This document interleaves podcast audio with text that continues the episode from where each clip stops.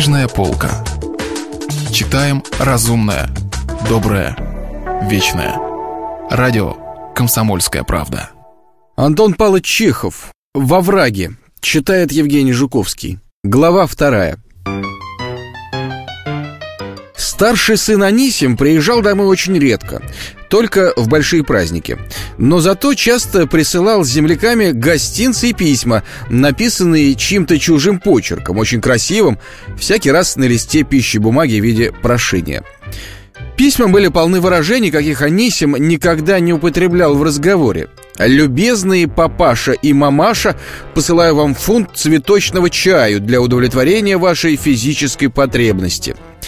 Внизу каждого письма было нацарапано точно испорченным пером Анисим Цыбукин. И под этим опять тем же превосходным почерком «Агент» Письма читались слух по нескольку раз И старик, растроганный, красный от волнения, говорил «Вот не захотел дома жить, пошел по ученой части. Что ж, пускай, кто к чему приставлен» Как-то перед Масленицей пошел сильный дождь с крупой. Старик и Варвара подошли к окну, чтобы посмотреть, а глядь, Анисим едет в санях со станции. Его совсем не ждали.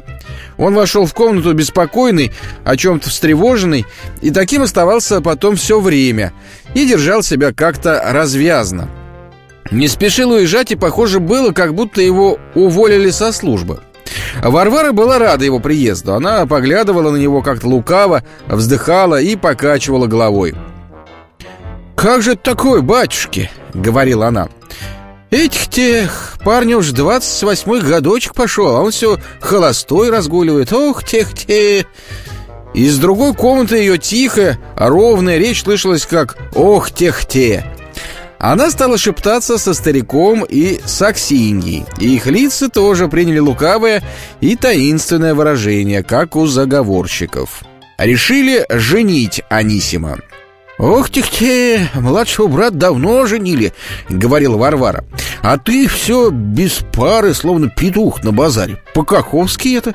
Этих те, а женишься, бог даст, там как хочешь, поедешь на службу, а жена останется дома, помощница тебе». «Беспорядку тебе живешь, парень, и все порядки, видишь, забыл.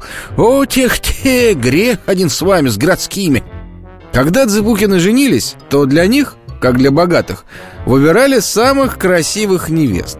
И для Анисима отыскали тоже красивую. Сам он имел неинтересную, незаметную наружность. При слабом, нездоровом сложении и при небольшом росте у него были полные, пухлые щеки, точно надувал их. Глаза не мигали, и взгляд был острый, бородка рыжая, жидкая.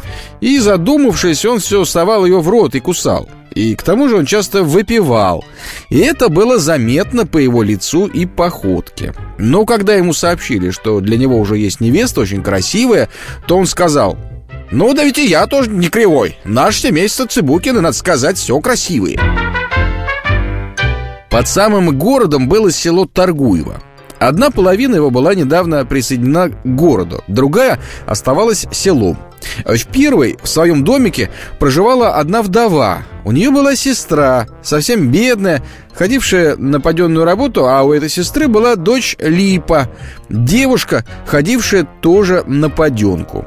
О красоте Липы уже говорили в Торгуеве, и только смущала всех ее ужасная бедность. Рассуждали так, что какой-нибудь пожилой или вдовец женится, не глядя на бедность, или возьмет ее к себе так, а при ней и мать сыта будет. Варвара узнала о Липе от свах и съездила в Торгуево. Потом э, в доме тетки были устроены смотрины, как следует, с закуской и вином, и Липа была в новом розовом платье, шитом нарочно для смотрин, и пунцовая ленточка, точно пламень, светилась в ее волосах. Она была худенькая, слабая, бледная, с тонкими нежными чертами, смуглая от работы на воздухе. Грустная, а робкая улыбка не сходила у нее с лица, и глаза смотрели по-детски, доверчиво и с любопытством. Она была молода, еще девочка, с едва заметной грудью, но венчать было уже можно, так как года вышли. Э, в самом деле она была красива, и одно только могло в ней не нравиться. Это ее большие мужские руки, которые теперь праздно висели, как две большие клешни. «Нет приданного, и мы без внимания», — говорил старик тетке. «Для сына нашего Степана мы взяли тоже из бедного семейства, а теперь не нахвалимся. Что в доме, что в деле, золотые руки». Липа стояла у двери и как будто хотела сказать «Делайте со мной что хотите, я вам верю». А ее мать, Просковья, паденщица, пряталась в кухне и замирала от робости.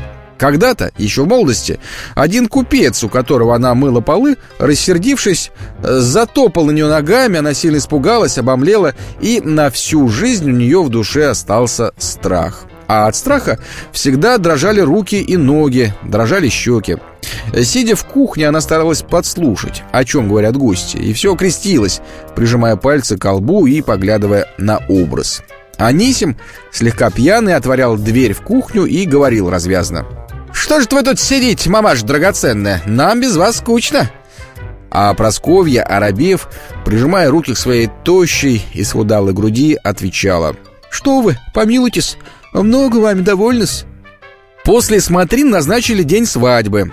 Потом у себя дома Анисим все ходил по комнатам и посвистывал. Или же, вдруг вспомнив о чем-то, задумывался и глядел в пол неподвижно, пронзительно, точно взглядом хотел проникнуть глубоко в землю.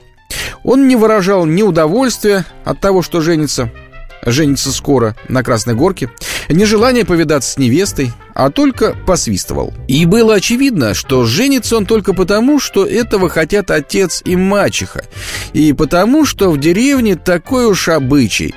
Сын женится, чтобы дома была помощница.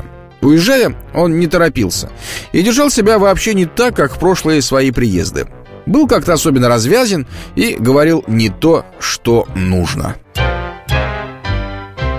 Мы читали произведение Антона Павловича Чехова «Во враге». Продолжение следует.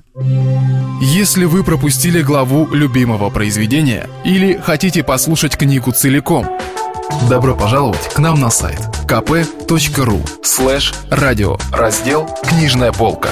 «Книжная полка». Читаем разумное, доброе, вечное.